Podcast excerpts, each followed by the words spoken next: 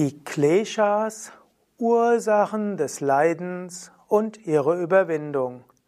Kommentar zum Yoga Sutra von Patanjali ab Vers 2. Woher kommt Leiden? Was sind die Gründe für Leiden des Menschen? Wie kannst du diese Gründe überwinden? Wie kannst du letztlich glücklich sein? Darüber spricht Patanjali im zweiten Kapitel ab dem zweiten Vers im Yoga Sutra.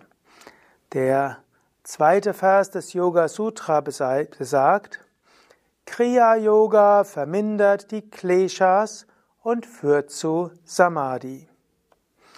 Man kann auch sagen Samadhi Bhavanartha Kleshatanu Karanatascha. Im ersten Vers des zweiten Kapitels hat Patanjali gesagt, durch der Kriya Yoga besteht aus Tapas, Svadhyaya und Ishvara Pranidhana. Also Kriya Yoga, der Yoga der Tat, oder man könnte auch sagen, die Grundpraktiken am Anfang des Yoga heißt spirituelle Praxis, Tapas, Studium der Schriften und Introspektion, Svadhyaya, und Hingabe an Gott, Ishvara Pranidhana. Und wozu sind sie da?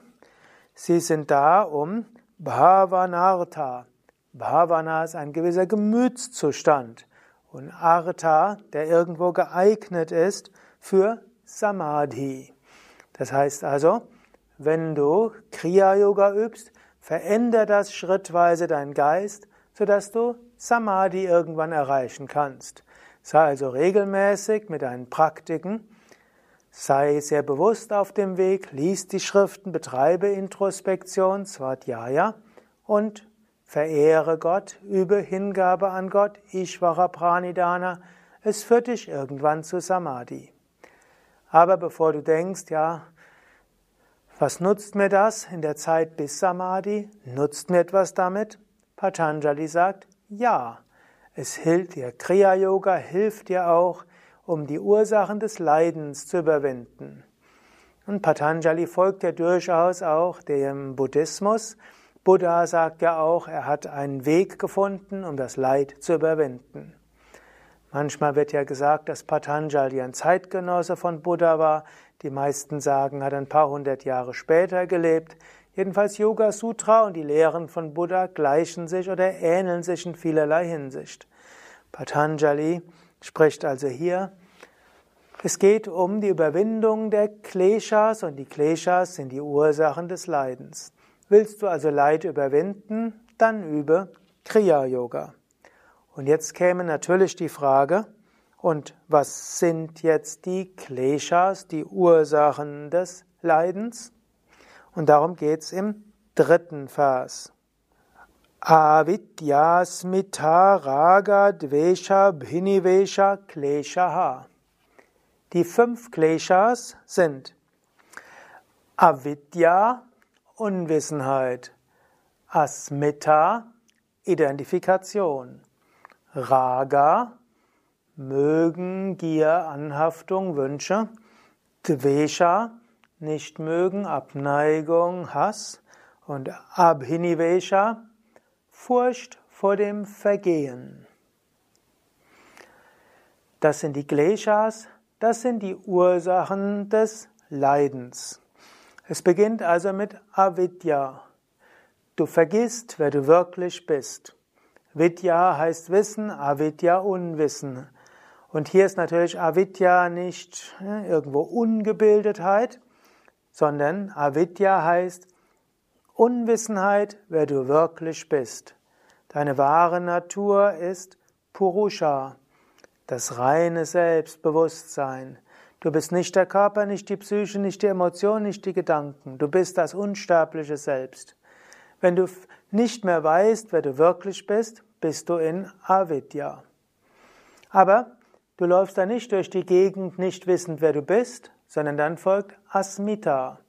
Und Asmita heißt Identifikation. Du fängst an, dich zu identifizieren. Du identifizierst dich mit dem Körper, du identifizierst dich mit deiner Psyche und so weiter. Und aus den Identifikationen kommt dann Raga, Anhaftung und Wünsche und Dvesha Abneigung. Also wenn du dich zum Beispiel identifizierst mit deiner Klugheit, dann hast du natürlich einen Wunsch, Raga, du hast den Wunsch, dass andere dich anerkennen für deine Klugheit. Du hast den Wunsch, dass du mit deiner Klugheit irgendwo etwas bewirken kannst, dass du irgendwo deinen klugen Verstand einsetzen kannst. Dvesha, du magst jetzt nicht stumpfsinnige Tätigkeiten und du magst auch nicht, dass andere sagen, du wärst dumm. Hm? Du magst jetzt nicht, dass andere deinen Intellekt bezweifeln. Und Abhinivesha, Furcht vor dem Vergehen. Du hast Angst, dass du deine Klugheit verlierst. Du hast Angst davor, dass vielleicht durch deine stumpfsinnige Tätigkeit, die du so viel machen musst und dein Umgebensein mit Menschen, die irgendwie nicht richtig denken können, dass auch du dein Intellekt verlierst. Oder wenn du ein gewisses Alter erreichst und dann feststellst, du vergisst das ein oder andere, hast du plötzlich eine Riesenangst vor Demenz. Abhinivesha, Furcht vor dem Vergehen. Im Grunde genommen könnte man sagen, alles Leiden hat etwas damit zu tun. Nehmen wir jetzt das, das, gleiche Beispiel. Es geht nämlich um Asmita und Raga Dvesha kommend aus Avidya. Nehmen wir an, jemand identifiziert sich mit seiner Klugheit. Und er identifiziert sich überhaupt nicht mit seiner Haarpracht. Und dann sagt ihm irgendjemand, du hast aber eine komische Frisur heute. Hast dich heute gar nicht gekämmt? Demjenigen, der sich jetzt mit seinem Intellekt identifiziert, macht das überhaupt nichts. Fragt sich vielleicht, was hat der andere überhaupt?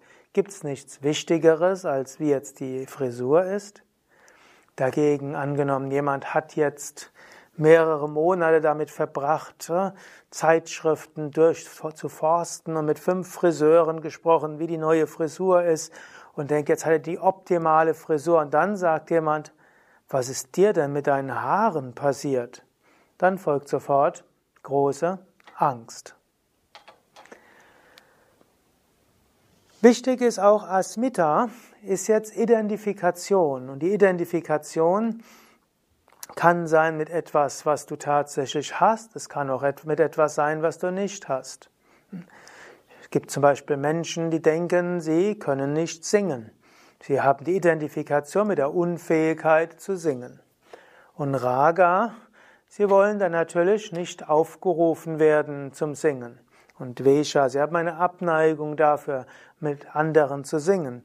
Abhinivesha, und sie haben große Angst davor, dass sie doch aufgerufen werden zum Singen. Zum Beispiel während der Yoga Vidya zweijährigen Yogalehrerausbildung gehört ja auch dazu, dass jemand, dass man Unterrichtsproben macht, aber wird auch erwartet, dass man Om sagt und mindestens ein paar Verse rezitiert. Und manchmal wird man auch, werden auch die Teilnehmer gebeten, mal einen Kirtan anzuleiten. Man kann sich auch identifizieren mit dem, was man glaubt nicht zu haben. Oft entspricht das eben auch nicht der Wahrheit. Asmita, also Identifikation. Du kannst dich auch identifizieren, zum Beispiel besonders mit deiner Mutterrolle. Du kannst dich ganz mit deiner Mutterrolle identifizieren, denken, ich bin eine liebevolle Mutter. Als liebevolle Mutter willst du natürlich dich um dein Kind kümmern können, du willst, dass dein Kind, dass es deinem Kind gut geht, dass es sich gut entwickelt und so weiter. Du magst gar nicht, dass dein Kind irgendwelche in Schwierigkeiten kommt und du magst auch nicht, wenn du nicht genügend Zeit hast, dich um dein Kind zu kümmern. Du magst auch nicht, wenn du zum Beispiel parallel arbeitest und dein Chef dich vielleicht etwas länger bei der Arbeit hält. Dvesha.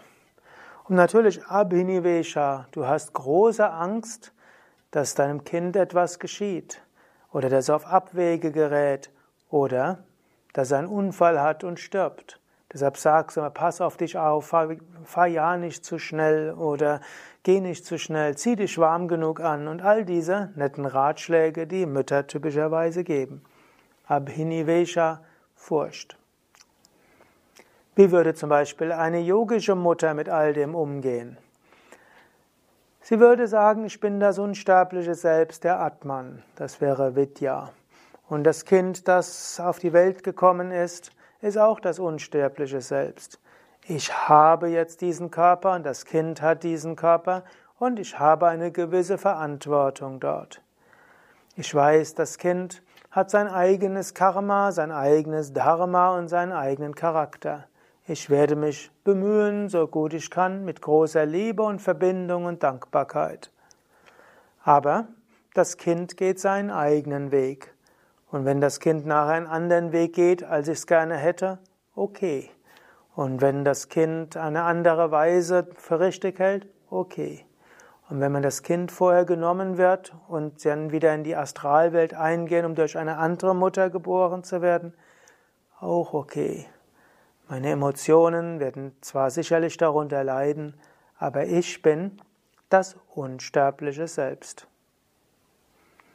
Du kannst dich mit allem Möglichen identifizieren. Du kannst dich zum Beispiel auch identifizieren mit deiner Yoga-Lehrtätigkeit. Du vergisst, dass du das unsterbliche Selbst bist. Du identifizierst dich, ich bin ein guter und fordernder Hatha-Yoga-Lehrer. Ich schaffe es, die Menschen über ihre Grenzen hinauszubringen und sie in Asanas hineinzubringen, die sie vorher nicht konnten. Identifikation. Raga. Du magst natürlich unterrichten, gerade Menschen, die das auch machen wollen und können und die bereit sind, etwas auszuprobieren. Dvesha. Du magst es jetzt gar nicht, wenn in deiner Gruppe so einige sind, die irgendwelche Nacken und Rücken und Schultern sonstige Probleme haben und die ständig nichts mitmachen und den ganzen Gruppenfluss irgendwo stören, weil du aus Verantwortungsbewusstsein dann doch sagst, oh, für dich doch besser nicht den Kopfstand oder du doch besser nicht der Schulterstand und so weiter. Und natürlich Raga, du willst dafür gelobt werden, dass Menschen dir sagen, wow, ich habe wieder was gelernt und bei dir lerne ich so viel ich habe mich so entwickelt. Und Dvesha, du magst es gar nicht, wenn dir jemand sagt, was du machst, ist überhaupt kein Yoga, was du dort machst, das ist einfach nur Wettbewerbssport oder sonst was. Das kränkt dich in deiner Seele, Dvesha. Und natürlich dann Abhinivesha, Furcht vor dem Vergehen. Du hast vielleicht Angst davor, dass Teilnehmer nicht mehr kommen. Die deutsche Bevölkerung überaltert. Es gibt immer mehr Menschen, die alt sind, weniger junge. Und vielleicht ist für deine Art von Yoga bald nicht mehr gefragt sein. Abhinivesha. Furcht vor dem Vergehen. Oder du hast Furcht davon, du wirst jetzt auch irgendwann älter und deine Stimme hat nicht mehr den Enthusiasmus. Du kannst nicht mehr den Handstand in den Skorpion vormachen, mit dem V geht's auch nicht mehr so gut. Denkst du, was wird jetzt werden? Wenn du dich vorher über die fortgeschrittene Art identifiziert hast, Abhinivesha. Oder umgekehrt, du hast dich identifiziert mit deinem Yogalehrer-Dasein als ein jemand, der irgendwie gut yogatherapeutisch ähm, tätig ist, der Menschen helfen kann mit vielen Schwierigkeiten. Du identifizierst dich als Mita als jemand, der Menschen mit vielen körperlichen Schwierigkeiten hilft, damit umzugehen. Und du magst es natürlich, wenn Leute dich um Hilfe bitten, wenn Menschen dir sagen, was dort ist. Du magst es natürlich, wenn du Menschen tatsächlich helfen kannst und sie dir berichten, wie toll sie über Kopfweh und Schultern, Rückenprobleme, Nackenprobleme, Hüftprobleme, Knieprobleme hinweggekommen sind. Du magst, wenn du lernst, wie du es, wenn du hörst, dass Asthma verschwunden ist bei dem Teilnehmer und dass Diabetes überwunden wurde und so viel andere. Und Vesha, Du magst es nicht, wenn Menschen sagen, dass deine Stunde zu langweilig ist und zu sanft ist und dass du zu viel redest und dass du Leuten zu viel sagst, anstatt den Fluss der Stunde im Gang zu halten, Dvesha. Und du hast vielleicht Angst, dass du das nicht mehr sagen kannst. Wenn du dich sehr um Menschen, die krank sind, kümmerst, dann ist irgendwo die Grenze zur medizinischen Behandlung recht fließend. Vielleicht hast du Angst, da gibt es irgendwo ein Damoklesschwert, dass irgendwann sich irgendjemand meldet und eine Abmahnung kriegst oder verklagt wirst. Oder du hast auch Angst davor, dass du irgendwann doch was Falsches machst und nachher verklagt dich jemand und dann bist du als Yogalehrer gescheitert. Oder du hast Angst vor vernichtender Kritik. Nicht nur, dass du sie nicht magst, Dvesha, sondern du kannst daraus eine Angst haben. Ein guter Yoga-Lehrer weiß, ich bin das unsterbliche Selbst. Die anderen sind auch das unsterbliche Selbst. Vidya. Und du hast jetzt die Rolle des Yoga-Lehrenden. Und vielleicht hast du die besondere Rolle des enthusiastischen, fordernden Lehrers oder der liebevollen Kümmererin, Therapeutin heißt ja eigentlich wörtlich Kümmererin. Therapeut ist derjenige, der sich kümmert und der sich um andere kümmert. Und du machst es so gut wie du kannst, nach bestem Wissen und Gewissen und lässt anschließend los. Patanjali hat ja gesagt, dass Kriya-Yoga hilft, die leidverursachenden Verhaftungen zu reduzieren. Also Kriya-Yoga heißt zum einen Svadhyaya. Selbststudium, etwas Gutes kennen und wissen. Also, du löst Identifikation und du löst die Unwissenheit und du erkennst all diese Dinge und du sagst, ja, ich will nicht aus Raga und Vesha handeln, nicht aus Ängsten und nicht aus Identifikation. Svadhyaya, ich bin das unsterbliche Selbst. Tapas heißt etwas tun, Ishvara Pranidana, loslassen und alles Gott darbringen. Tapas kann aber auch manchmal heißen, bewusst was anderes zu machen. Zum Beispiel als jemand, der in der Lage ist, sehr enthusiastisch und fordernd zu unterrichten, auch mal eine sehr sanfte, entspannende Stunde geben, dass die Identifikation nicht zu stark wird. Oder wenn du der, die, der fürsorgliche oder die fürsorgliche Lehrerin bist, auch mal etwas fordernder werden, um zu schauen, geht auch Tapas. Und so könntest du bei allem, was du tust, überlegen, handle ich aus Raga und Vesha, mögen und nicht mögen, handle ich aus Abhinivesha, aus Furcht, oder handle ich aus Identifikation heraus? Oder tue ich, was zu tun ist, tue ich, um Gott zu dienen, handle ich, um etwas Gutes zu tun. Und handle immer mehr als Dienst an Gott, tu, was zu tun ist und lasse dann los. Ja, jetzt lasst uns noch hören, was Patanjali noch mehr sagt über die fünf Kleshas. Dritter Vers vom Yoga Sutra. Avidya, Asmita, Raga, Dvesha, Abhinivesha sind die fünf Kleshas. Gut, jetzt kommen wir zum vierten Vers.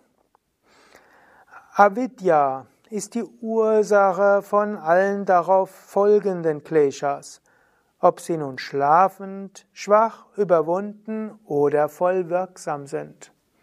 Also alle Probleme beginnen mit Avidya, Unwissenheit. Und was ist Unwissenheit? Fünfter Vers. Durch Avidya, Unwissenheit, hält man das Vergängliche, das Unreine, das Leidvolle, das Nicht-Selbst fälschlicherweise für das Ewige, das Reine, Freudvolle, das Selbst. Also, hier haben wir diese verschiedenen Unwissenheiten. Das eine ist die sogenannte nicht ewig, also Nitya Anitya. Im, Patan, im Vivekachudamani spricht Shankaracharya von der Nitya Anitya Viveka, die Unterscheidung zwischen dem Ewigen und dem Vergänglichen. Und hier, du hältst das Nicht-Ewige für das Ewige. Also zum Beispiel, du sagst, du denkst, ich bin der Körper und du denkst, das ist der Körper weil du dich mit dem Körper identifizierst, hast du Angst, dass er vergeht und du willst den Körper dauerhaft haben. Oder du identifizierst dich mit der Yoga-Lehrerrolle und hoffst, dass diese ewig dauert.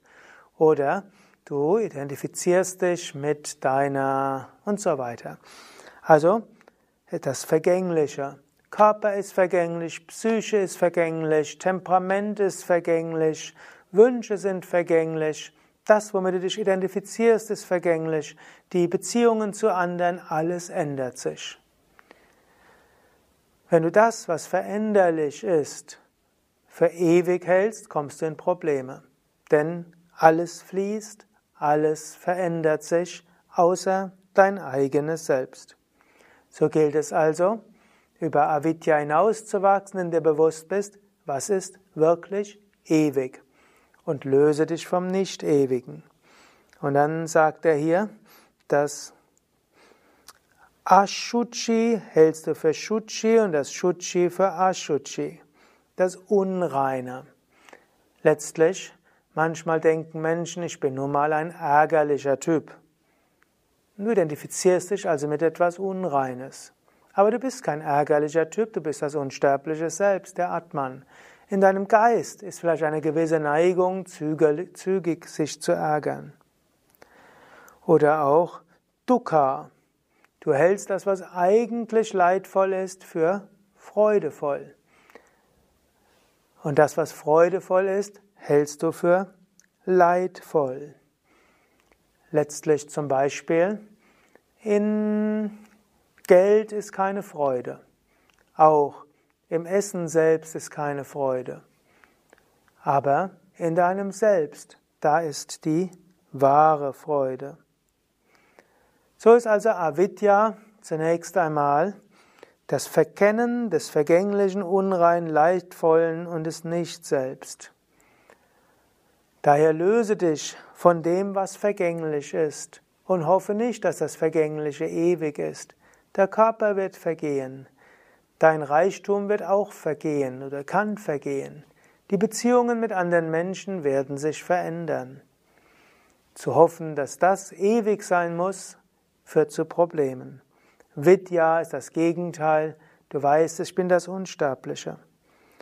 Und dann sei dir bewusst, dass wahres Glück im Inneren zu finden ist und nicht im Äußeren.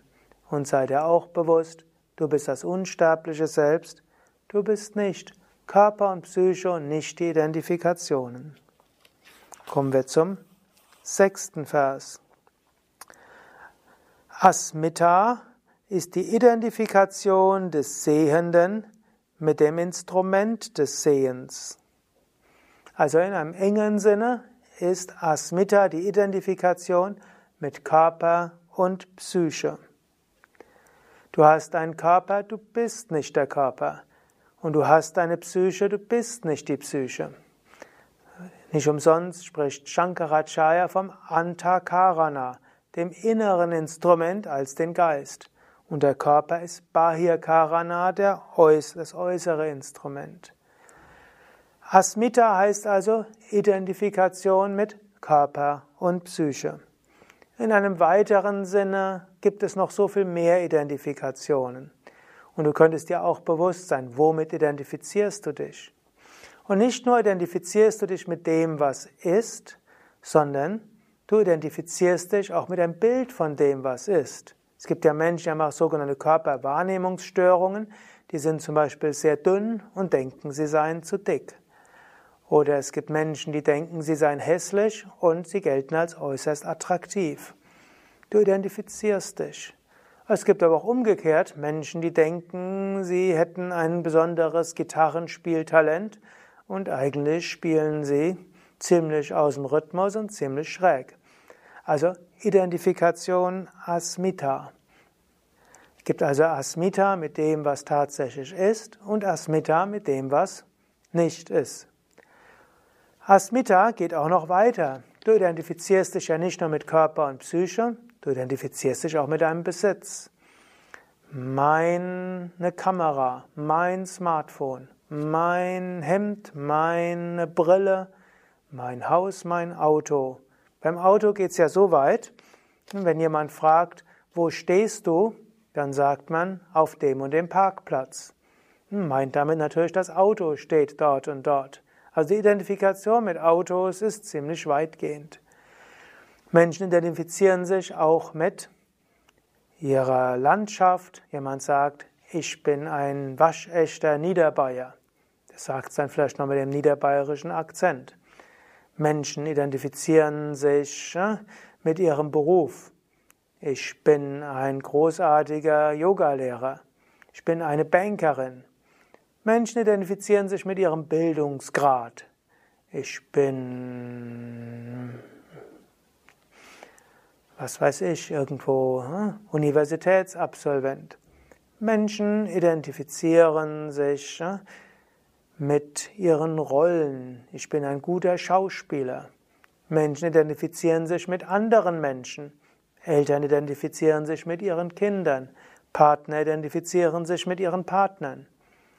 Menschen identifizieren sich mit ihrem Unternehmen und spirituelle Aspiranten identifizieren sich mit ihrem Yoga Center und der spirituellen Gemeinschaft, wo sie leben oder in der sie lernen. All das ist Asmita, die Identifikation.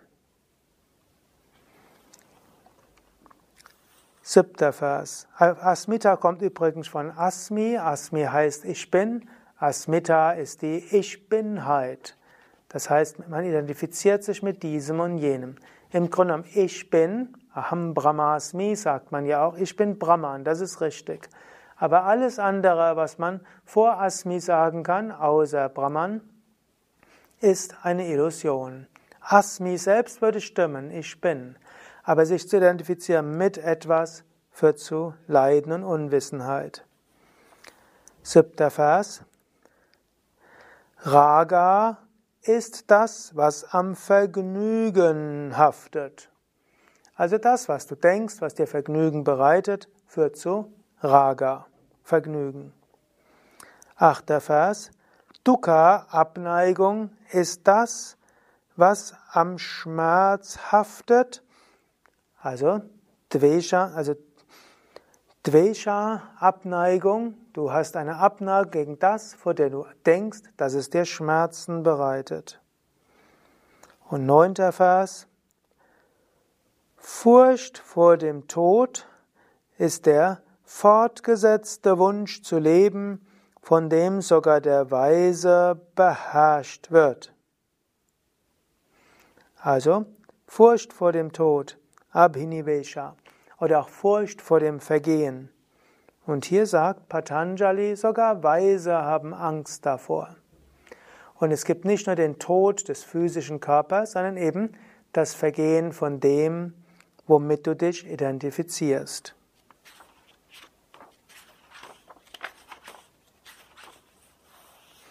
Zehnter Vers.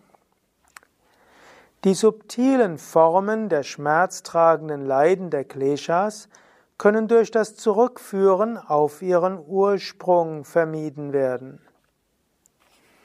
Also eine Möglichkeit, eine subtile Weise, die Kleshas zu überwinden, ist sich erst einmal bewusst zu werden, wo kommt's her?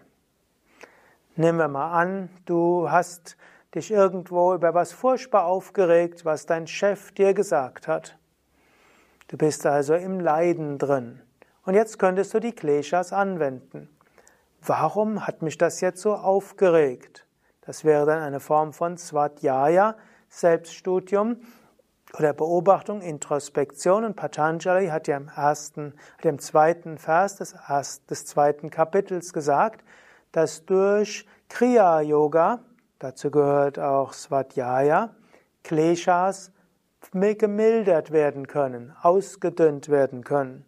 Und so könntest du überlegen, warum hat mich das geärgert?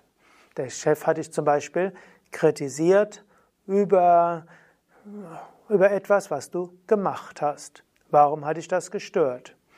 Vielleicht stellst du fest, natürlich Avidya, ich habe vergessen, dass ich das unsterbliche Selbst bin in der Tiefe des Wesens der Chef, das unsterbliche Selbst. Und eigentlich sind wir alle Brahman und wir sind eigentlich hier in einer Art Traum, in einer Art Impro-Theater, in einer Art Schauspiel. Wenn du das wissen würdest, dass das so ist, ist der Ärger sofort weg. Jetzt kannst du aber weitergehen. Asmita, womit habe ich mich identifiziert?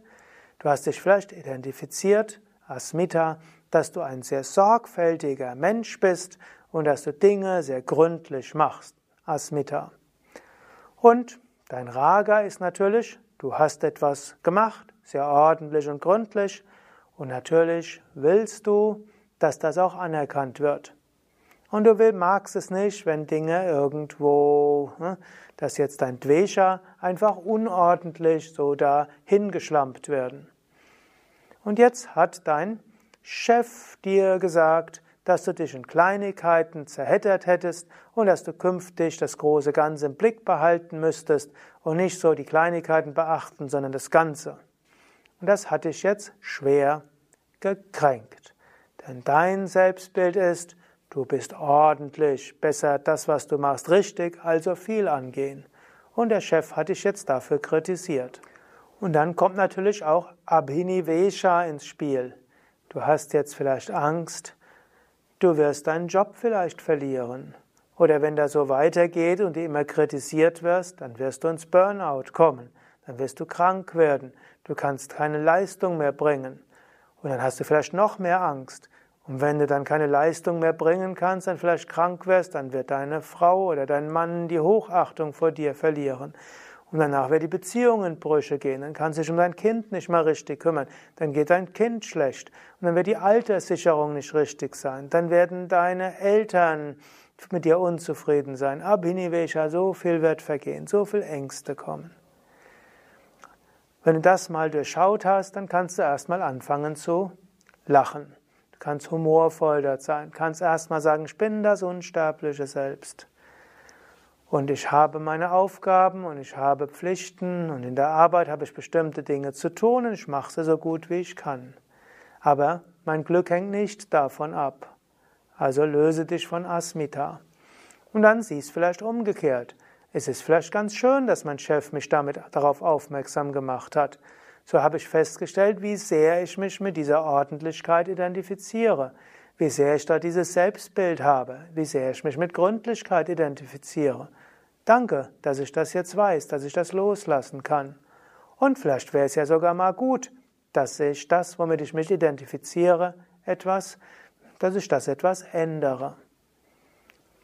Gut, und danach kannst du ja mit Tapas herangehen und sagen, okay, ich werde mich jetzt nicht mehr in die Einzelheiten verheddern, Tapas. Und ich werde so gut machen, wie ich kann und dann loslassen, Ishvara Pranidana. Wenn du also in den nächsten Tagen oder heute oder morgen irgendwo runter leidest, du irgendwo dich über etwas ärgerst, traurig, niedergeschlagen bist oder Ängste hast, dann wende dieses System der fünf Kleshas an. Das ist eine Möglichkeit, das Zurückführen auf ihren Ursprung und von Abhinivesha, Dvesha, Raga, Asmita, Asvidya zu kommen, Avidya zu überwinden und zu erkennen, ich bin das unsterbliche Selbst der Atman. Elfter Vers. Die aktiven Formen der Kleshas können durch Meditation vermieden werden. Hier sagt Patanjali ganz einfach, übe jeden Tag Meditation. Im Lauf der Zeit wird dir das auch helfen, die Kleshas zu überwinden. Wenn du nämlich in der Meditation dich tatsächlich als das Unsterbliche, als das Ewige erfährst, als reines Bewusstsein, als Satchitananda, dann wirst du auch im Alltag dich weniger identifizieren. Auf diese Weise kannst du zum einen immer wieder beobachten, wo du dich darüber aufregst, wo deine Probleme sind, was dich in Emotionen und Leid führt und schaue dann, wie die Kleshas dort sind und führe es dann zurück zum Ursprung. Zum anderen aber meditiere jeden Tag und sei dir bewusst, langfristig wird die Meditation dir helfen, alles Mögen und Nichtmögen zu überwinden, alle Ängste zu überwinden, alle Identifikationen zu überwinden, weil Meditation führt dich zur höchsten Erfahrung des Selbst. Meditation führt dich zu deiner wahren Natur. Meditation führt dich zur Verwirklichung des Selbst, zu Moksha, Kaivalya, Gottverwirklichung. Ja, soweit zu den Kleshas, Kommentare zum zweiten bis elften Vers vom Yoga Sutra. Das nächste Mal geht es um Karma und Sinn des Lebens, auch des relativen Lebens. Du kannst das auch schon mal durchlesen im Yoga Sutra. Es gibt ja auch das Buch Die Yoga-Weisheit des Patanjali für Menschen von heute, das ich geschrieben habe. Du kannst das auch im Internet finden. Übrigens auch jeder einzelne Verse des Yoga Sutra ist auch schon von mir kommentiert worden. Das findest du sowohl natürlich in diesem Buch als auch etwas ausführlicher auf unseren Internetseiten. Da gibt es schriften.yoga-vidya.de. Wenn du dort auf Patanjali Yoga Sutra klickst, kannst du zu jedem Vers einen ausführlichen Artikel bekommen, Wort für Wort, Übersetzung, Sanskrit und du findest dann auch ein Audio, oft auch ein Video und die Kommentare von Swami Vishnudevananda und von mir, und zwar von mir sogar verschiedene Kommentare, auch als Audio zu hören. Und so kannst du noch tiefer ins Yoga Sutra einsteigen. Bei Yoga Vidya haben wir auch Seminare. Es gibt Raja Yoga 2 als Wochenende. Dort wird das zweite Kapitel des Yoga Sutra gründlich behandelt. Es gibt die neuntägige Yogalehrer-Weiterbildung zum Raja Yoga Sutra. Dort werden auch die Verse des zweiten Kapitels gut behandelt. Und im Rahmen der zweijährigen Yogalehrerausbildung gehen wir auch durch diese ganzen Verse. Diese Vortragsreihe, die ich jetzt gerade mache zum Yoga Sutra, ist zum einen Raja Yoga Vortragsreihe, Patanjali Yoga Sutra Reihe und auch Yoga Vidya Schulungsreihe, auch geeignet als Begleitvorträge im Rahmen der zweijährigen Yogalehrerausbildung. Alle Vorträge zu dieser Yoga Vidya Schulungsreihe zu finden auf www.yoga-vidya.de